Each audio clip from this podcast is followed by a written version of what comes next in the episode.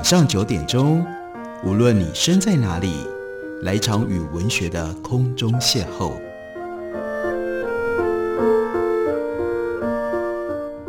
杨照谈书，邀您一同遨游文学世界，认识古今中外的经典之作。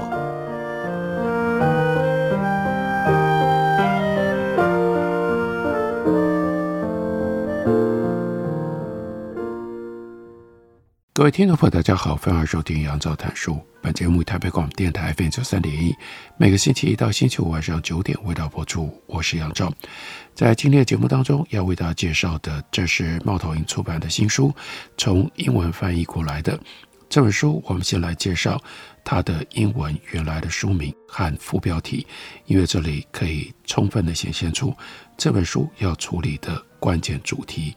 它的英文书名。叫做 Those they call idiots，那些他们称之为 idiots，白痴的人。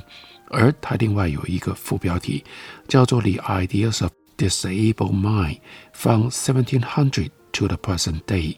这里大家可以发现，在主书名里面叫做 idiots，但是呢，到了副标题用的是我们现在比较中立、不带那么强烈偏见的用语，叫做。Disable mind，所以我们来看一下中文，它的翻译是“白痴的历史”。十八世纪至今，世人如何看待智能障碍者？到底有这样的一种智能障碍的人，他在所谓的正常人之间是如何被看待，又如何被处置的？这就是这本书的作者 Simon Jarrett 他所要整理诉说的主要内容。在前言当中，Jarrett 他就告诉我们，一九八零年代。他说：“我还是一个初出茅庐的护士助理，起初任职于英格兰南部的一家小型心智障碍医院。那里的病患全都是年长的男性，他们在一九二零到一九三零年期间还是幼童的时候就被收治在这里，所以那个时间真的非常长诶，也就表示他们可能半世纪甚至超过半世纪都住在这家心智障碍医院里。”他说：“我在上班的第一天轮值结束后，把一位年长的病患 G 的档案快速看完。他那时候穿着一套破旧的西装，整天在病房里到处帮忙。档案包含了他在一九二四年才六岁的时候的入院记录。开头写着 G 一个 cretin，中文翻译叫做蝙蝠耳白痴。他说看到用如此刻薄的轻蔑用语来形容一个。”年幼的孩子令我感觉到一阵厌恶。我后来才知道，对 G 的这一番描述，在他的那个年代其实是正确的临床诊断用语。Cretin 或许也可以翻译叫做客厅病患。这个词经历了一段不算长的变迁。他在 G 居住在医院病房的六十年时间当中，从权威的医学术语演变成为大街小巷滥用的名词。这段期间还发生了其他重大的变化，例如说大罢工、大萧条、法西斯主义的兴起、爆发第二次世界大战，还有犹太人大屠杀、成立英国国民保健署、大英帝国终结、冷战摇摆的六零年代、民权运动、越战和蔡奇尔主义等等。尽管鸡从男孩到男人，再到人生来日无多的今天，这段岁月发生的种种事情对他而言，并没有什么改变，连同其他男人，或者应该称他们是男孩，这是镇上的人对他们的称呼。他的头发也许变长了，腰围变粗了，套头衫变鲜艳了，病房也不再那么简陋了。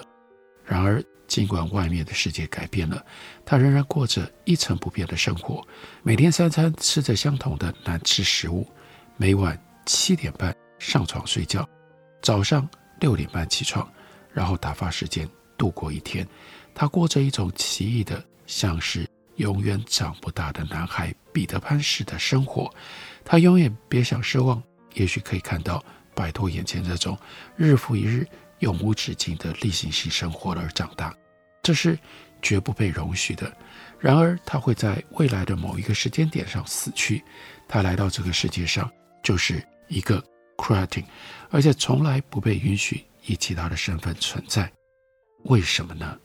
接下来的几十年间，杰瑞说：“我因为工作上的需要，和这群人有了接触共事的机会，许多疑问也油然而生。我认识他们的时候，他们起初被称为心智障碍者，接着是学习障碍或学习困难者，然后是智能障碍者，而其他时候，他们曾经被称为心智低下者、智能缺损者、低能儿、客厅白痴、低智者。”智能迟滞者、白痴等等，还有许多其他的称呼。当然，它的原文是英文，我们的译者很努力的把它译成各式各样不同的中文。他说，关键是在于为什么称呼一直不断的在改变呢？这些人是谁？是谁决定了他们的这些身份？如果不是生病了，他们为什么要接受医生的管理和治疗？他们一直都住在收容所。或者是疗养院里，还是曾经有一段时期，他们过着另外一种生活方式，也或许那根本就不是他们。和这些人的历史同样引人关注的是，那些受雇于政府来照顾他们的当代专业大军当中，有许多人对他们的历史兴趣缺缺。对许多人来说，这些人毫无历史可言，他们不过就是一种恒常不变的普世现象。相关的治疗方法和公共政策不断地在改变，但这是因为过去永远是错的，所以现在总是在矫正过去的过失。无论是在收容所里面，或者是外面，这个族群生活在一个奇特的平行世界里，随心所欲的生活、赚钱、享受权利。这个西方现代性通则就不适用在他们的身上，他们是这个世界的一份子。却不属于这个世界。他说：“我后来明白，许多被贴上智能障碍标签的人，他们也怀抱着希望，一样奋发向上，而且往往和我拥有相同的关切和热望。但是他们和我不同，他们只在某些方面被当成人来看待，而没有赋予他们完全的人类地位。对他们所关切的事情和他们的热切愿望，世人绝大部分。”都充耳不闻，他们是谁？他们来自何处？他们又有什么样的故事呢？基于诸如此类的疑问和探究，因而杰瑞写了今天为大家介绍的这本书。他说：“我想要了解我们今天所称为的智能障碍者，他们所走过的历史，他们过着什么样的生活？其他人是如何看待他们的？他们又是如何看待自己的？以及其他诸如此类的问题。”我们用来描述他们的用语为什么如此一直不断地改变？这些改变、这些移动有什么样的意涵呢？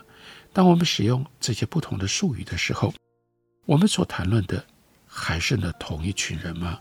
还是根据心智能力来决定什么以及谁理应被排除在外的社会观会随着时间而改变呢？他说：“我期盼以上的探问可以有助于让我们更了解。”现今社会当中，智能障碍者的地位。Simon Gray 发现，大多数的历史研究主要是聚焦在晚近的社区照护，或者是始于19世纪中叶的收容所时期。这类研究暗示着，唯有在智能障碍者成为机构的目标对象之后，才获得了历史的关注。但在收容所出现之前，他们如何生活？是被社区接纳为其中的一份子？还是受到排挤呢？他们肯定曾经和家人一起住在社区里，以某一种方式过着日常的生活，被当地人所认识和谈论。他们一定经历了某一种改变，以至于不再被认为可以继续住在社区和家里，而是应该被隔离，由收容所高墙后面的专家们来负责照顾他们。从18世纪到19世纪，显然。出现了转变，主要是人们的想法改变了，从那些被他们称为 idiot 白痴的人生活其中的社区，转为1855年在英国 Salisbury Earthwood 镇所开设的全世界第一家白痴专门收容所。掌管收容所的是知名的 John Down 医生，他就是蒙古痴呆症的发现者和命名者，也就是今天。广为人知的所谓唐氏症，这个名字就是从这位医生他的姓而来的。是什么样的心路历程？是这位 Don 医师，他创立了白痴专门收容所之后，还有另外一个发生在二十世纪下半叶的社会转变。一百四十年之后，被监禁的人从白痴和弱智收容所、智能缺陷隔离区，还有心智障碍医院，他们最终的称呼离开而重返社会。从十八世纪的时候，他们生活在社区当中。十九世纪的时候，他们进入了收容所。最后，在二十世纪，他们重返社区。这是一段长达三百年的回归之旅，而也就是这本书《白痴的历史》他所要探讨的历史。我们休息一会儿，等我回来继续聊。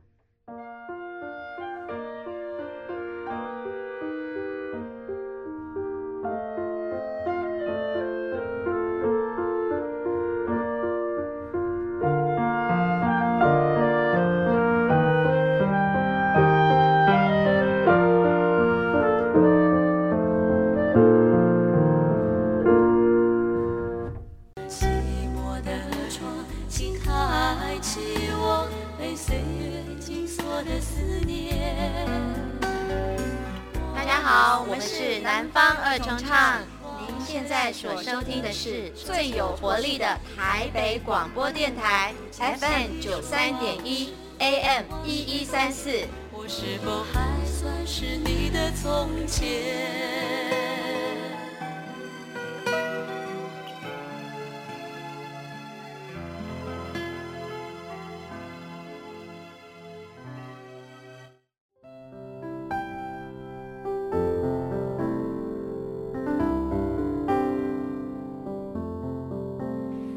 见台北的身影，拥有颗热情的心，有爱与梦想的电台，台北广播 FM 九三点一。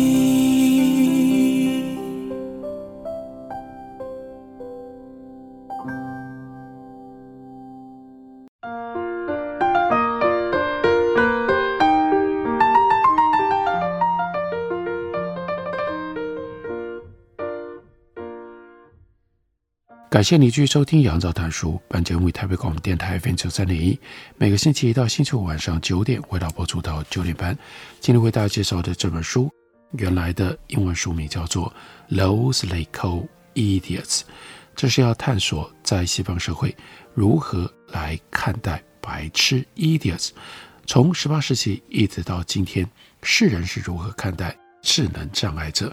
这本书它的第一部从三个特别的观点。来切入看待什么是十八世纪的时候的白痴，一个是法律上的，另外一个是文化上的，还有第三个是种族上的痴呆概念。在法律的痴呆概念上，作者 Simon Gerrard 他特别强调，在那个时代，白痴被视为是一个孤独的生命，因为他不理解钱财、数字或者是社会关系，也缺少自我意识和记忆力。在一个日益蓬勃的商业社会里，越来越多人从最贫穷的底层阶层脱身，因此白痴也就越来越难混迹隐身在广大的文盲群众当中。一个新的轮廓模糊的弱智类别就加入了情况无法改变的白痴族群当中。面对周遭快速变迁世界的要求，这个痴傻族群也受到了挑战，只因为理解力不足。他们享有社会地位的权利就受到了质疑，在法律层面上，随着家属和国家的冲突日益加剧，以及国家滥用法律权力侵占白痴的土地和财富，这个族群就变成了越来越受社会瞩目的焦点，俨然成了一个值得关注的复杂事物。在一七零零年左右，也就是从十七世纪进入到十八世纪，有一位律师 John Bridle。他就出版了一本著作，书名叫做《精神失常者，亦或天生傻瓜、疯子和癫狂之人》。对于十八世纪之初英国社会针对痴呆的相关法律见解和普通理解，这个书名下了很好的总结。他提到了 begging an idiot 的这种制度，指的是要求大法官法庭审讯的过程，以确定一个人是否成为法律定义上的 idiot 白痴，而且由此衍生出一个现代的俚语，那就是“你当我是白痴吗？”根据 Bridle 的说法，国王在这个时候依旧保有鉴定白痴法定身份以及拥有其土地的权利。他还提到了白痴很容易从外表上认出，他们不能做出承诺或者是签订合约，他们不能结婚，也不能立遗嘱或者是自愿同意书。他们和疯子还有其他心智不健全者是有区别的，因为他们完全丧失了理性，由于一种永久性的衰弱，而成了天生的傻瓜。然后 b r a d l 他设法回答了一个明显棘手的法律问题，一种明显自相矛盾的表现，那就是白痴有时候也能做出一番合理的言论，看起来完全理性。他说：“如此看来，这样的人当然不是白痴，但如果他们能拥有这种理性的微光，不就代表他们其实有充分的理智，可以签署法律合约吗？但是他们怎么能够既是无理性的白痴，同时却又能够说出合乎逻辑的？”理性言论呢？针对这种矛盾，Bridle 他的回答是：这样的时刻，这是神的作为，因为全能的上帝有时候会光照傻瓜的头脑，以致他们的表现不比智慧人逊色。白痴的这种随意理性言论，只是理性的表象，而不是理性的本质。那么，法律要如何区分表象和本质呢？Bridle 提高了作为一个完全理性之人的条件，除了理解简单的事实，还要有能够理解抽象事物概念和事物意义的能力。因此，一份由白痴所立下明显合理的遗嘱，在法律上并不充分，因为他无法展现立遗嘱人真正的理解能力。即使他们所做的事情是合理的，那也是无心之论。说正确的话，不颠三倒四。即使是上帝赐下了这些话语，仍然还是不够。白痴说的话没有任何意义，因为他们缺乏理解力或者是意图。不过就像是一只鹦鹉对经过的路人说话而已。Bridle 留下了少许的臆测的空间。他暗示，如果能就其理智跟理解力提出更充分的证据，那么一个白痴所立的遗嘱也许会获准成立。无论如何，Bridle。他的论点很清楚，连那些会说话的白痴也不懂语言，他们只是鹦鹉学舌一般的重复，不论他们说的话有时候听起来多么样的明智。Bridle 也提到了弱智，他表示有一种人，他们只具备低劣的能力或者是理解力，或者他们的能力介于一般水准和傻瓜之间，而且他们看起来可以订定遗嘱，不过这是有。附带条件的，那就是他必须了解遗嘱的性质，否则就不适合订定遗嘱。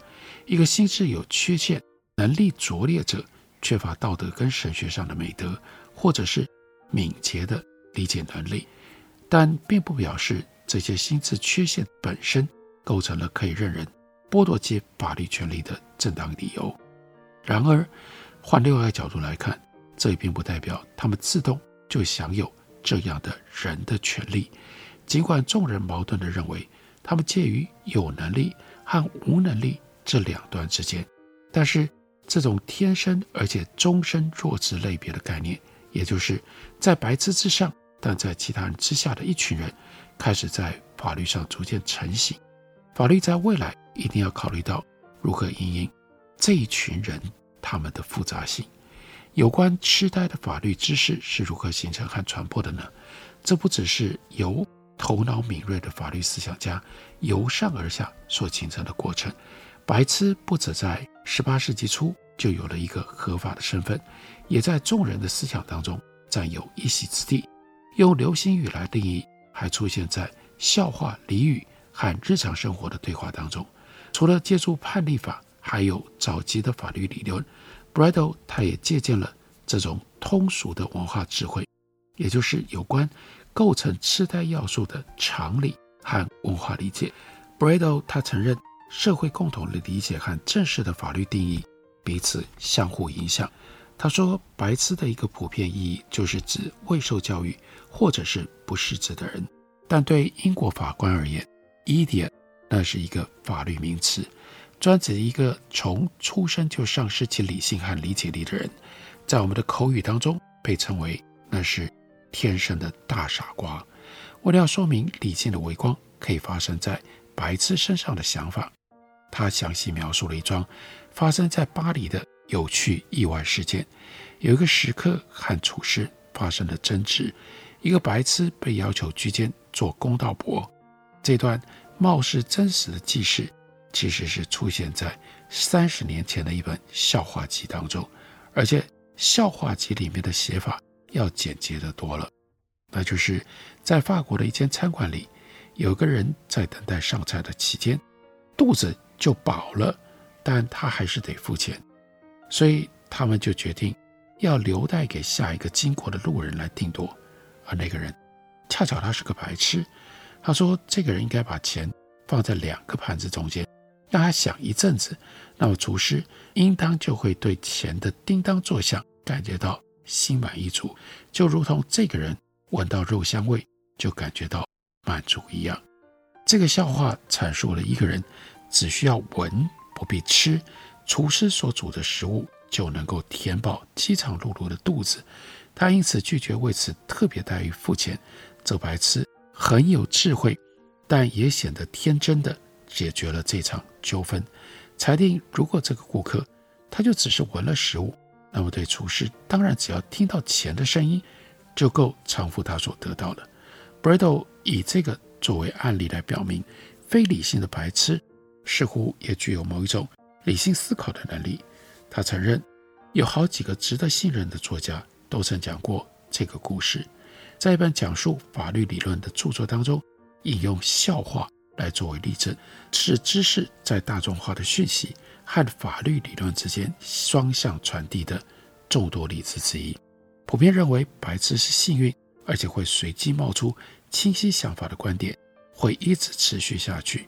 Tobias smile 他笔下有一个主角，会在半个世纪之后被告知说：“哎呀，随机先生，有的时候一个走运的想法会出现在一个傻瓜的脑袋当中。”普遍认为，光从外表就能够轻易分辨出白痴。伦敦的老百姓用一种丰富的日常语汇回应 Bradel 对于 Dancers 傻瓜和 doorpats 呆瓜的描述。在伦敦刑事法庭的刑事案件当中，目击证人在作证的时候，自信满满的形容说：“哦，这个人是一个 soft-pated fellow，他是个笨蛋，他是一个理解力很迟钝的人。”这种描述充斥在。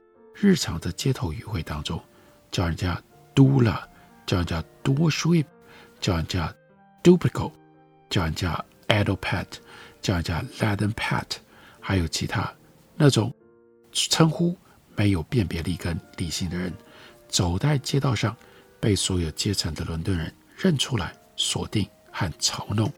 关于痴呆和行为能力的观念，存在在人的头脑里，也存在在。法律理论当中，而且这类概念从街头向上传播到律师的言论当中，也从法律阶层往下传播。特别值得注意的是，没有任何这方面的知识流动是来自于医学界。判断一个人痴呆与否，在十八世纪的时候是律师和公众的事情。这种无法改变、无法医治、上天所赋予的状态，医生们在那个时代根本。不感兴趣。我们看到所谓的医典白痴是有他们在西方特定的历史，不同的时间，从十八世纪一直到今天，人们对于如何看待 idiots，甚至对于如何称呼，我们看到不同于一般正常人的这些人，这些名词都一直不断的在改变。收集整理这些概念跟名词的改变。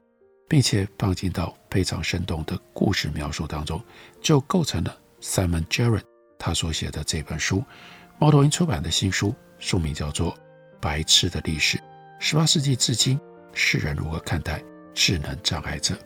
感谢您的收听，我们明天同一时间再会。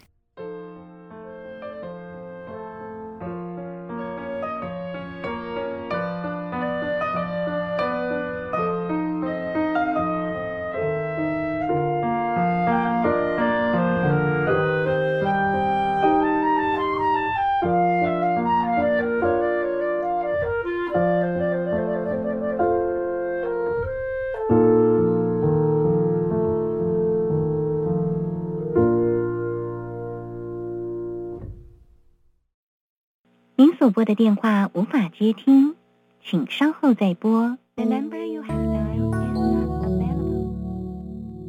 好想找人说说话哦。我在开会，等下打给你呢。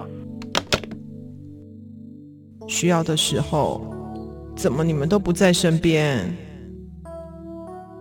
一九二五依旧爱我，卫福部二十四小时安心专线一直都在。生活没有过不了的难关，珍惜生命，拥抱希望。